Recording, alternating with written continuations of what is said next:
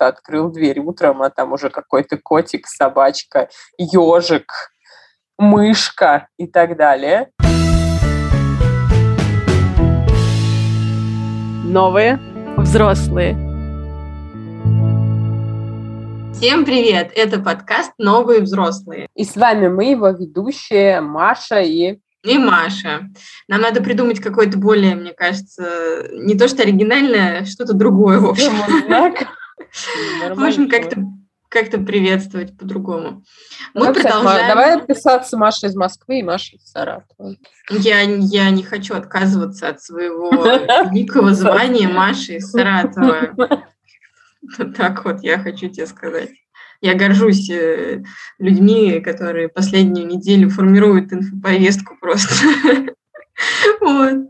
Что ж, у нас сегодня новый выпуск, и этот выпуск посвящен котикам, собачкам, э, черепашкам, кому там еще, хорькам, попугайчикам и всем домашним животным, которые есть в доме у людям, которым 30, 20, 40 и так далее.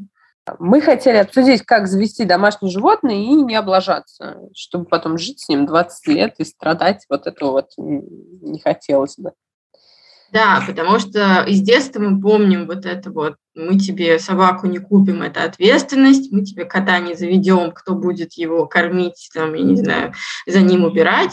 А когда мы становимся взрослее, мы можем позволить себе купить собаку, совершенно не понимая, что за этим дальше будет. И сегодня мы как раз хотим обсудить этот момент. Если вдруг вы решились купить домашнее животное, стоит ли это делать?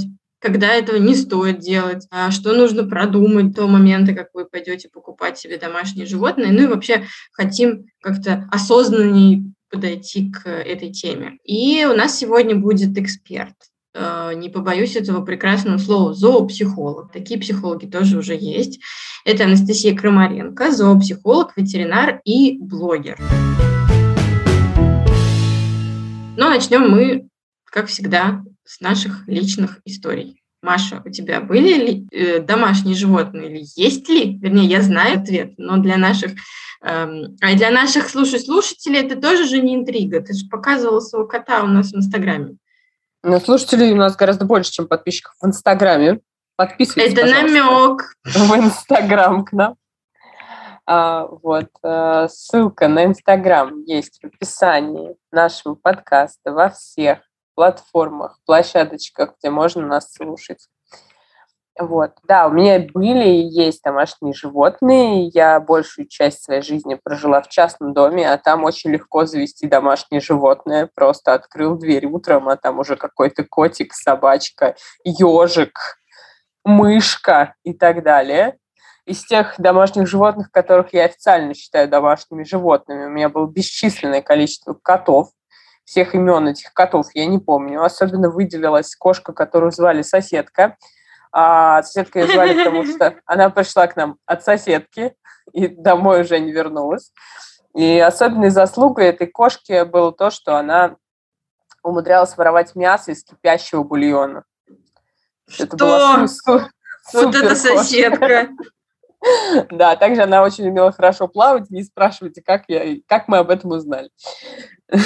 Просто когда у тебя кошка ворует мясо в 90-е из кипящего бульона, ты можешь узнать, что она умеет плавать очень хорошо. Еще у нас были собаки, но с собаками у нас очень неудачно было. У меня папа работал в разных там заводах, организациях, там все время плодились какие-то щенки, он приносил щенков. У нас был щенок, например, рыжий, которого звали Чубайс. О, да! Я помню эту моду из 90-х. Тогда же называли котов, э, и не только, кстати, котов. Ну, в общем, был пес Чубайс, потом было еще несколько щенков каких-то полупородистых.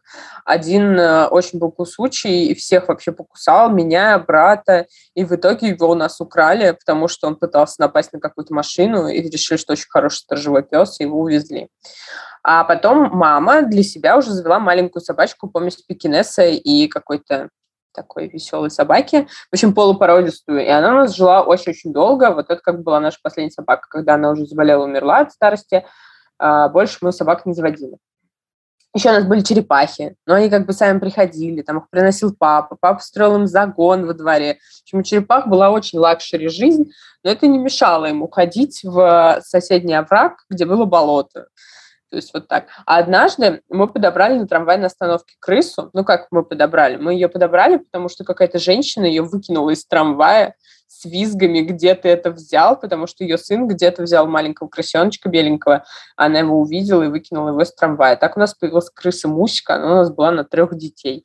На, а, нас... домашняя крыса или вот да, да, крысы, да, а, нет, домашняя. Беленькая. Крысы, крысы, беленькая, да. Крысы, крысы у нас тоже были, но они как были кормом для кошек. И вот она тоже очень долго жила, крысы живут там типа до трех лет. Наша крыса жила примерно там типа 8, что ли, лет. В общем, она была супер пенсионерка, продолжительность Это был Питер Петтикрю?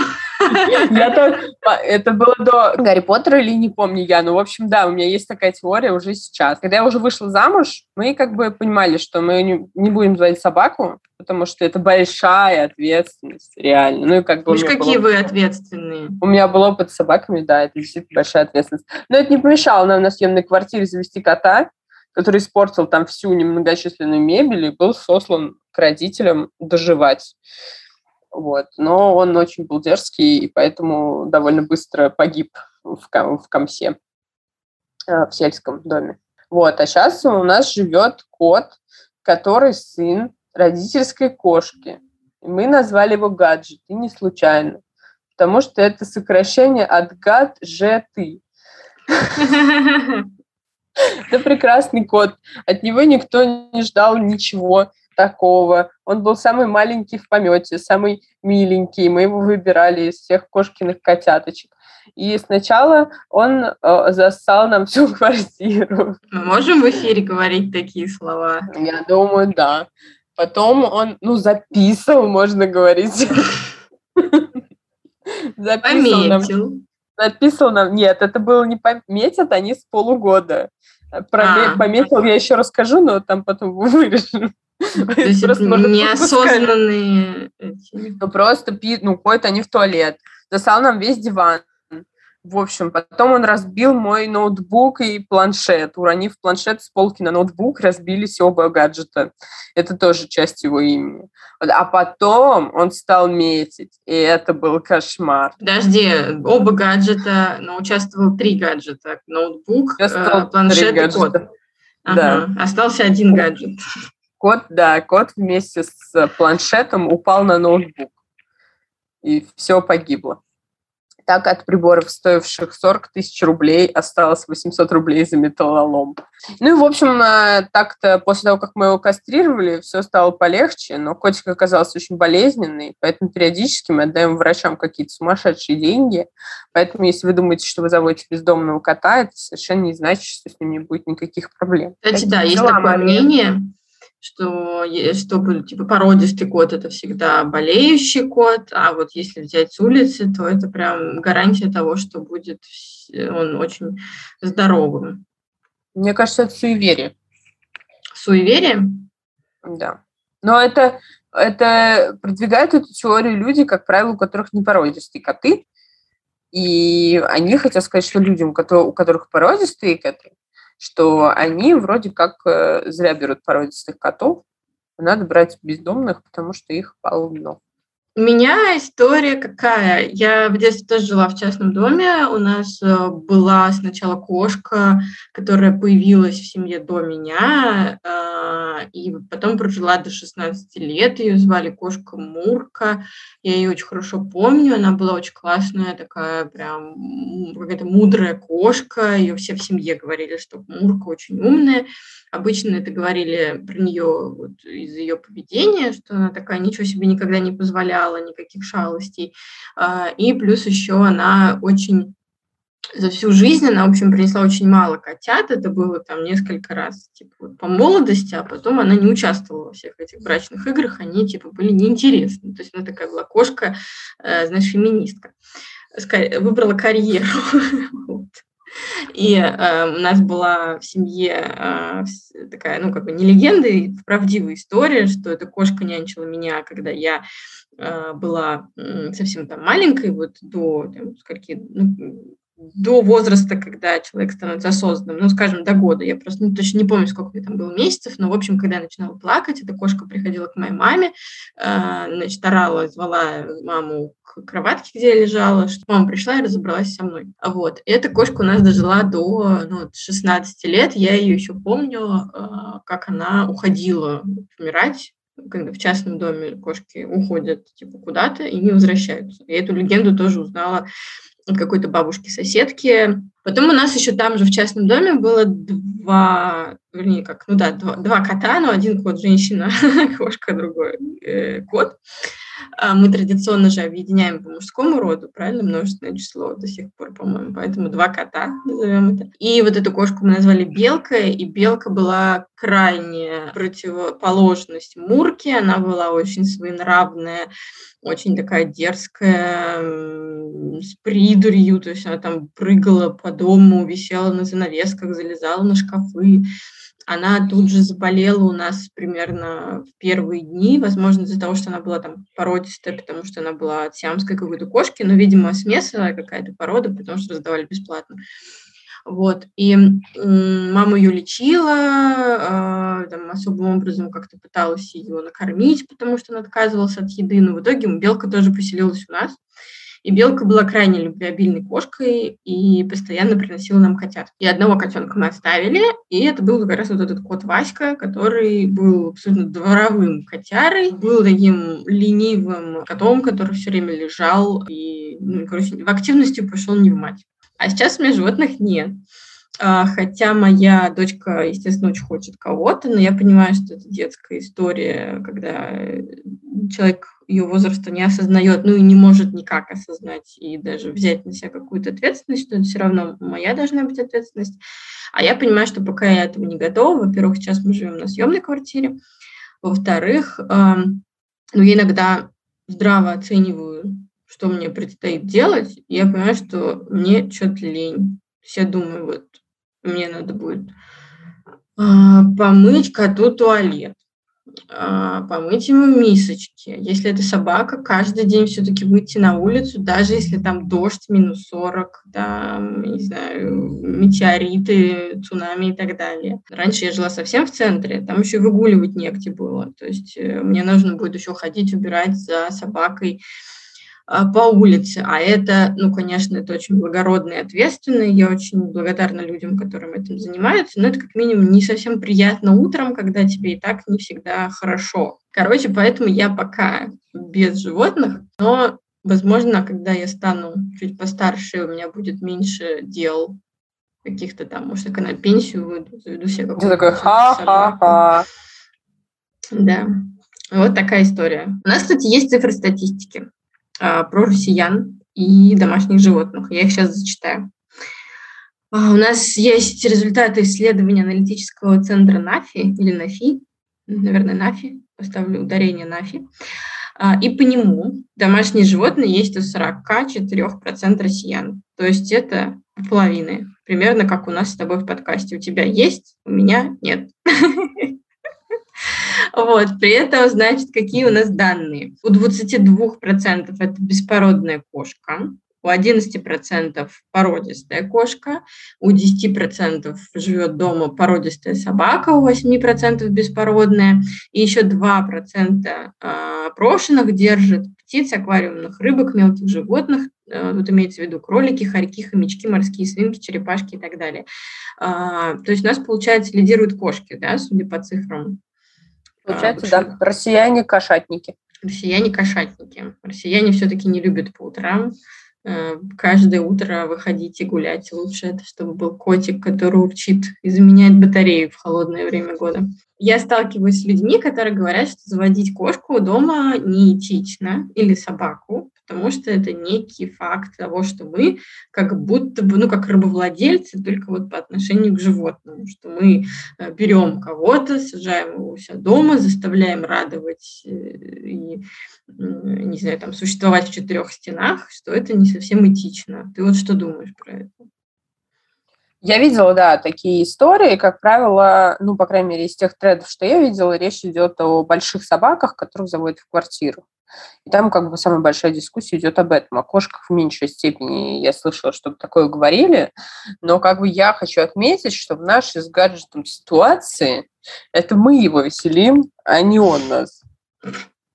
Там идет, знаешь, о чем речь? О том, что ты как э, человек, как ощущая себя некий высший, высшим существом, идешь куда-то, покупаешь кошку, и вот она у тебя живет. То есть это даже не какое-то физическое насилие, конечно, над животным, а вот э, скорее психологическое отношение, что человек который решает судьбу живого существа рядом с собой. Мне не совсем близка эта теория, тем более, что вокруг меня очень много людей, которые брали котов либо с улицы, либо с приютов. А, ну, то есть, как бы не специально а, создавая себе это, а решая проблему кота. И, кстати, у меня много знакомых, которые брали собак из приютов, что тоже важно. Не покупали неких породистых, знаешь, специально разводя там их питомниках, а решали проблему страдающей собаки, которая уже была брошена, потом попала в приют, вот брали из приюта. Поэтому мне кажется, что это, ну, не знаю, наоборот, помощь животным. Вот. Мне кажется, мы просто еще не дошли до такой, знаешь, э, дискуссии. Или люди, которые э, в такие дискуссии вступают и выступают топик-стартерами, они просто не жили никогда в деревне не видели там кучу котят, собак и так далее. Да, на самом деле я с тобой согласна. У меня у бабушки, которая жила в деревне, а, по-моему, дома жило штуки три кота, а приходила поесть, по-моему, штук десять вообще, потому что она выходила на крылечко, вытаскивала там какие-то не знаю, молочные продукты, которые остались от ужина, от обеда, от завтрака, какую-то рыбу там. И вот они прибегали со всей деревни в огромном количестве, и она всех подкармливала, всех называла одним словом, пильками почему-то, то есть все кошки были пильки, вообще все. И она, ну, то есть вот, занималась этим, у меня никогда не было ощущения, что бабушка такая женщина, которая вот, знаешь, давлеет над кошками, чтобы они развлекались. Напомню, что у нас сегодня гостья эксперт-зоопсихолог Анастасия Крамаренко, ветеринар и блогер. Ссылочку на инстаграм Анастасии мы повесим у нас где-нибудь в описании. А, Анастасия, вопрос первый. Существует ли психология животных? Ну, я уже понимаю, что она существует, раз существуют зоопсихологи. Но все-таки что это такое и что из себя представляет психология животных? Психология животных, э, конечно, существует. Психика — это вообще сложная структура, совокупность э, мыслительных процессов, эмоций, субъективного восприятия, памяти, пережитого опыта. И э, как у животных, так и у людей все это есть. Очень долгое время вообще считалось, что только человек обладает э, сложными эмоциями, принятием решений комплексным, а животным они недоступны. Э, но сейчас мы понимаем, что это не совсем так, и животные могут испытывать э, очень сложные переживания. Просто зачастую они выражают это несколько иначе. У них эти сложные переживания вызывает э, не то, что у людей, да, то есть мы можем не тем же вещам относиться очень по-разному. Например, там обнимашки многим людям нравятся, для нас это признак там, симпатии, любви и прочих вещей. А э, очень многие животные обнимашки как раз-таки не любят, и большинство домашних животных их терпит. Ну, хотя тоже не всегда, конечно, э, есть свои исключения, да, но если в большинстве говорить, да, то большинству они все-таки не нравятся. Очень актуальный вопрос для меня, для моего кота-гаджета. Как понять, что коту или собаке с тобой плохо, ну, как бы, если он не орет от боли. Вообще, э, мы и животные, это наши домашние животные, да, это разные биологические виды, и что хорошо для нас, не всегда хорошо для них, поэтому в вопросах э, оценки благополучия животных и оценки его состояния, э, скорее всего, будет ошибка опираться на свою интуицию, потому что, особенно если до этого вы с животными вообще не имели дела, потому что если там, например, у вас там какой-то определенный есть опыт, да, то, возможно, вы там уже что-то можете понимать интуитивно на их уровне. А, но в среднем наша интуиция, она ни о чем не говорит в случае с животными, потому что ну, мы просто разные с ними. Э, и э, зачастую вот оценка как раз-таки счастья и благополучия, она базируется на рациональных вещах. То есть, например, э, мы учимся понимать язык тела да, животных, мы учимся критически оценивать, в каких условиях они живут в нашем доме, то есть что мы можем сделать, чтобы им было лучше. Это умение замечать признаки боли и дискомфорта, потому что животные их скрывают. И, э, как правило, если мы уже видим, э, да, что животное э, как-то очень ярко демонстрирует боль, это значит, что ему прям очень больно, да, и э, чувствовать она это начал, начинает гораздо раньше, чем мы это, чем неопытный человек, да, с ненаметанным глазом это замечает. Вообще есть такое понятие, как пять прав животных. Оно, они раньше назывались э, пятью свободами, а сейчас они называются пятью правами. Ну, я, как бы считаю, что это достаточно хорошая модификация названия. Вот можно по ним проходиться, да, смотреть, чтобы все, э, все пункты удовлетворялись. Я сейчас не буду их перечислять, это будет долго, их можно погуглить, это несложно. сложно. А, и вот в современном мире, в, современ, в современном, а, современных домашних животных страдает больше всего право на выражение видотипичного поведения. А, то есть это то поведение, которое животным свойственно в природе, которым им важно выражать, э, и им важно чувствовать себя хорошо, чтобы их выражать. А, то есть, например, это те случаи, когда собакам запрещают общаться с другими собаками, да, то есть, ну, я не говорю о случаях, когда там собака агрессивная, например, у нее есть определенные поведенческие проблемы, а я слышала про то, что вот, допустим, рабочим собакам запрещают это делать э, из, э, из убеждения, что такая собака должна быть полностью ориентирована на человека, и э, поэтому как бы ей больше, кроме человека, кроме ее хозяева, хозяина, ей ничего и не нужно.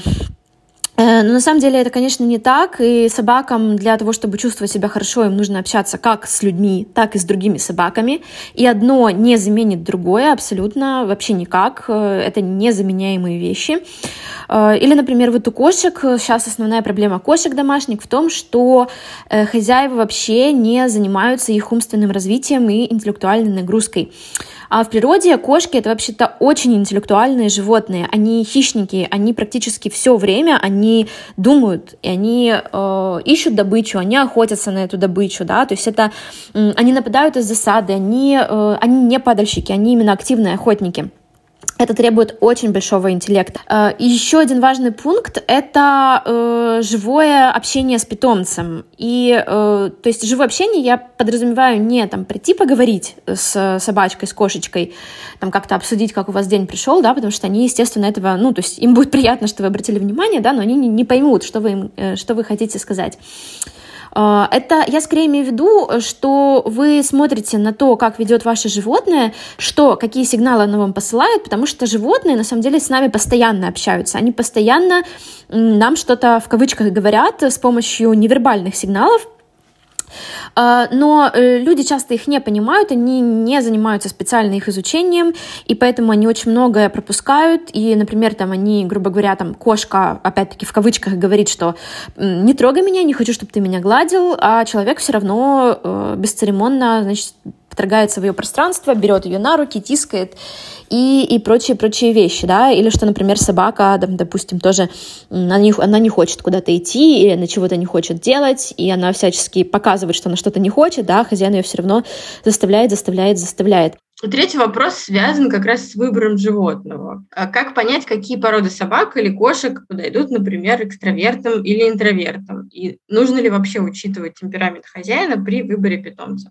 Да, конечно, э, нужно учитывать собственный темперамент, когда вы заводите э, домашнее животное, насколько качественное время вы готовы ему уделить, какое именно время, насколько вы сами, там, например, активный человек, там, или домосед, или вы любите путешествовать и прочие-прочие вещи. Когда мы выбираем вид животного или же породу животного в рамках этого вида, э, это не всегда гарантия, что мы получим именно классического представителя этого вида.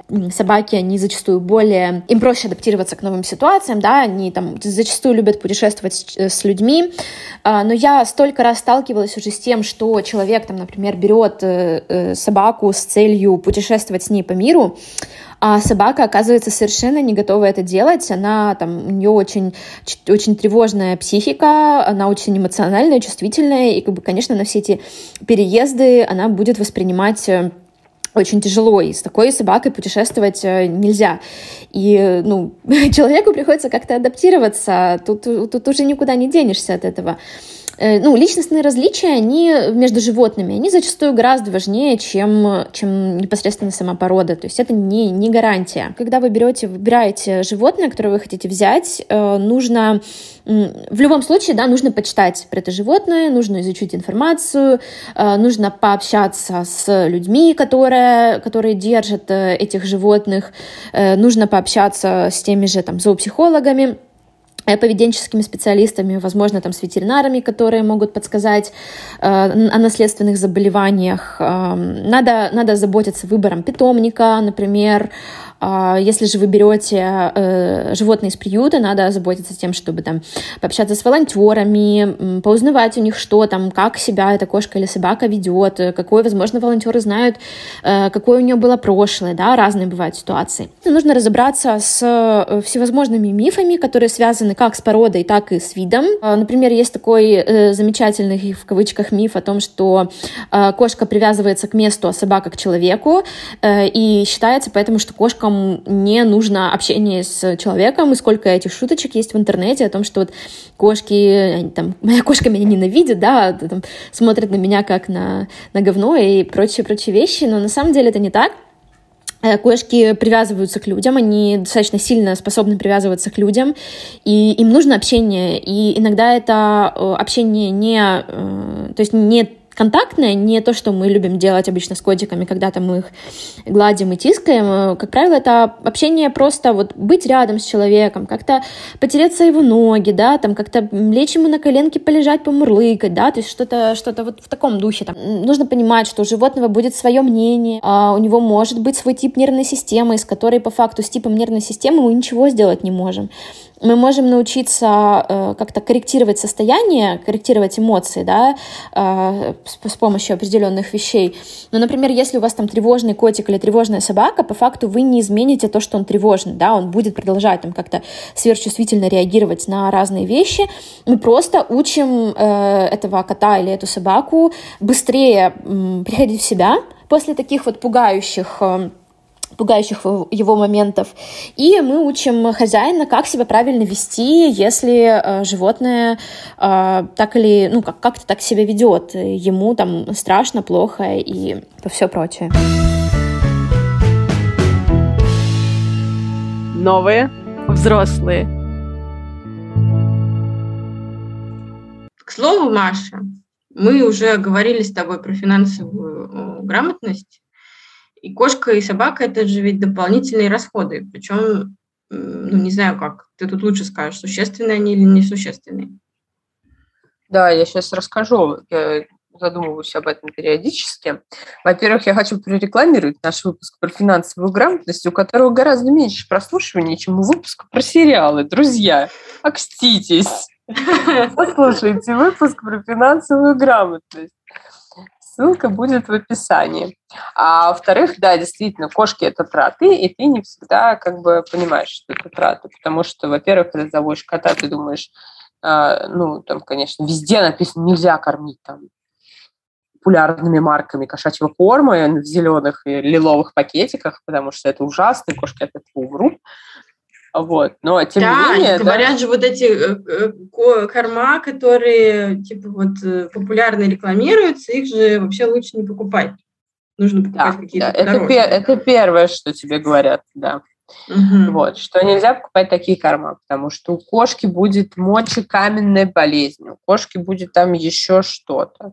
Ну, в общем, если учитывать, что наш кот, когда мы его взяли, жрал дерево, у меня на столе до сих пор эти следы от зубов, то я тоже думала, что в целом его можно кормить чем угодно. Но в полгода у нас у кота случился приступ.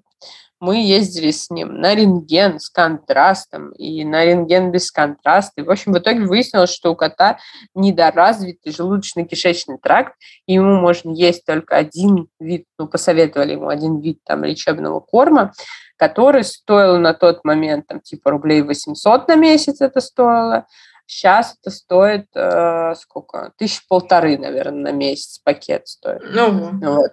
Если ты берешь там больше пакет, то, соответственно, э, дешевле получается. Но я, например, в своем в свой бюджет не могу впихнуть 10-килограммовый пакет корма для кота, я просто не могу купить пакет корма для кота за 7 тысяч рублей. Я просто не могу этого сделать.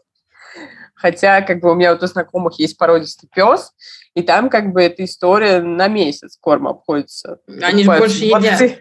20-килограммовые пакеты корма, это тоже все стоит каких-то космических денег, и это надо тоже все рассчитывать, потому что если вы думаете, что вы будете варить собаке, там, не знаю, гречку с потрохами, то вы знаете, что пакет гречки уже в магните стоит 120 рублей килограмм. И непонятно еще, что дешевле, американский корм кошачий или, или пакет гречки. Вот, а еще кошачий туалет есть если вот про кошек, я как кошатник буду говорить. Uh-huh. Есть кошачий туалет, и это реальная проблема. То есть их очень много разных всяких наполнителей для туалетов. И вот если вы берете кота, я вам очень советую научить его ходить в, не в какой наполнитель, а вот, знаешь, в сеточку. Есть ну, такая mm-hmm. пластмассовая штучка, на ней сверху сеточка. И вот котик туда ходит, все, что, значит, жесткое остается, все, что мягкое, проваливается в сеточку. Мы сглупили, начали кота сразу, значит, купили мы наполнитель древесный. Древесный наполнитель – это ад это во всей квартире у тебя валяются опилки, как будто ты на пилораме живешь. Вот. Мы решили его сменить на другой, более дорогой наполнитель. Ну, искусственный синтетический, да, какой-то? Ком, комкующийся, да. Но он типа ага. известняковый, что ли, какой-то такой. Ну, в общем, это нифига не лучше, потому что, да, он, комку, он стоит дороже. Он стоит, типа, один пакет стоит как три пакета древесного наполнителя. Вот. Он комкуется, да, окей, но у тебя у кота все время какие-то белые лапы, и он этими белыми лапами везде ходит. Потом мы перешли на минеральный наполнитель. Боже. Он дороже, он дороже, но его хватает на дольше. И все было ничего. И каждый раз кот с трудом переходил на новый наполнитель, потому что, типа, вы что, с ума сошли? Вот. И последнее, на что мы перешли, а, но его нельзя выбрасывать в унитаз вообще. По-моему, древесный можно было, все остальное нельзя выбрасывать в унитаз, иначе ты засоряешь канализацию во всем доме, тебя ненавидит весь дом. Вот. И, значит, э, мы перешли на соевый наполнитель с ароматом зеленого чая последний раз. Это стоит космических денег. Один пакет стоит что-то рублей 700. Его а на сколько? На месяц, да, где-то. Вот, его хватает где-то на месяц, если повезет, и его можно выбрасывать в туалет. Он там растворяется, как вот эти втулки ага. туалетной бумаги. Вот, это волшебство. А... Вот как бы получается полторы и семьсот. Две двести. Две двести в месяц. Ну, да, это достаточно... не болеет. Да, плюс еще ветеринар, который может возникнуть, либо плановые походы к ветеринару, ну, потому что у вас есть определенный диагноз. Ну, я скажу, что это достаточно ощутимая трата. Это, конечно, не 20 тысяч в месяц, там, да, на которые надо копить и брать кредиты, если вдруг зарплата а, не позволяет это делать. Но 2 тысячи в месяц – это, не знаю, там, платишь. 2 тысячи в месяц – это 20 тысяч в год. Это 200 тысяч за 10 лет. А кошки живут до 20 лет. Ну да, можно было в акции вложить. Ну, в общем, мы вам рассказали все, что мы знаем о домашних животных. А, нам а, эксперт довольно доходчиво объяснил, что это дело непростое. И даже если вы думаете, что ваш кот смотрит на вас как на говно, он вас в какой-то момент нуждается. И очень бы хотелось, чтобы люди а, ответственно подходили к выбору зверей, чтобы никаких зверей не отвозили на дачи, не сдавали в приюты и не усыпляли, потому что они просто не нужны хозяину. Эти приюты, еще... это еще, я тебя, извини, перебью, это еще ну, как бы не самый плохой вариант, потому что тогда выкидывают просто там в соседний подъезд.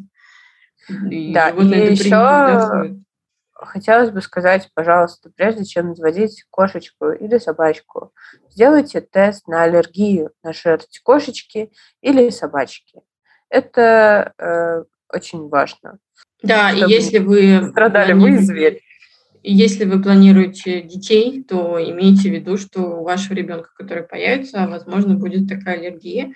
У меня есть реальная знакомая семья, где кошка жила, потом появился ребенок, ребенок не переносит животное, соответственно, выбор делается не в пользу животного. И искали, куда деть кошку. И это ну, с одной стороны, жестоко, да, в, общечеловеческом плане, с другой стороны, э, очень переживательно для хозяев, которые с этой кошкой жили три года, и вдруг ее надо куда-то выкинуть. Ну, выкинуть в кавычках, естественно, но выкинуть из своей жизни. И это грустно, поэтому, поэтому думайте. Поэтому, да. Дорогие люди, будьте ответственны за тех, кого вы приручили, так скажем. Если вы не уверены в себе, то не приручайте. У меня есть тест, знаешь, иногда же хочется, вот что-то сгрустнется, и хочется кота, чтобы его потискать. И у меня есть тест такой для себя лично, я начинаю представлять все самые сложные э, ситуации, связанные с котом. Это э, организация его туалета. А у меня еще бывают истории, что ты, например, ну, плохо себя чувствуешь, да, там болеешь, не знаю, простудилась, тошнит и что-то еще, и ты думаешь, а вот сейчас бы еще и кот был. И думаешь, блин, нет, очень хорошо, что хотя бы нет кота, тогда я думаю вот так. Но это, конечно, э, история моя личная, но она мне помогает э, ну, ощущать ответственность, я понимаю, что если я, например, могу поддаться какому-то минутному порыву завести кота, а потом от этого страдать. И зачем это нужно мне и коту? Ни зачем. Самая сложная ситуация с котом в моей жизни реальная, не та, которую я представляла, это когда ты приходишь на рентген, тебе дают гигантский шприц с белой жидкостью, ее надо влить в кота, чтобы посмотреть, как у него там что по желудку проходит. А он ненавидит тебя, ненавидит врача, всех царапает, взбирается буквально по тебе наверх, по этому рентгенаппарату. Вот, вот это самая ужасная ситуация, помните о ней. Да, бедные котики, собачки, их владельцы. Ох, у нас что-то грустная какая-то нота в конце, но надо что-то веселое, что мы нарезку из смешных котов покажем, посмотрим, Да, да, но зато сколько прикольных мимас. Сколько прикольных мимас. А, ну что, дорогие наши слушатели, мы будем заканчивать этот выпуск. Пойдем посмотрим смешные мимасы и подумаем, что все не так уж и грустно. На самом деле животные нас радуют, это наши братья меньшие, за ними мы ухаживаем, любим их, и они для нас как члены семьи. Да. Если мне повезет, я даже сейчас пообнимаюсь со своим котом. Если он тебе позволит это сделать. Да, да, да, да. Ну, а мы заканчиваем третий выпуск второго сезона нашего подкаста «Новые взрослые». И впереди у нас еще будут интересные темы и интересные гости. Вы можете нас слушать на всех платформах, а, в Apple подкастах, Google подкастах, Яндекс Музыке, Spotify даже, если вы живете в России. Ей! А еще у нас есть группа ВКонтакте, она так и называется «Новый взрослый подкаст». Подписывайтесь на нас везде, будем вместе обсуждать, зачем же нужно заводить улиток. Ждем ответы во всех сетях, зачем люди заводят улиток. Все, всем пока, с вами были Маша и... и Маша. Новые взрослые.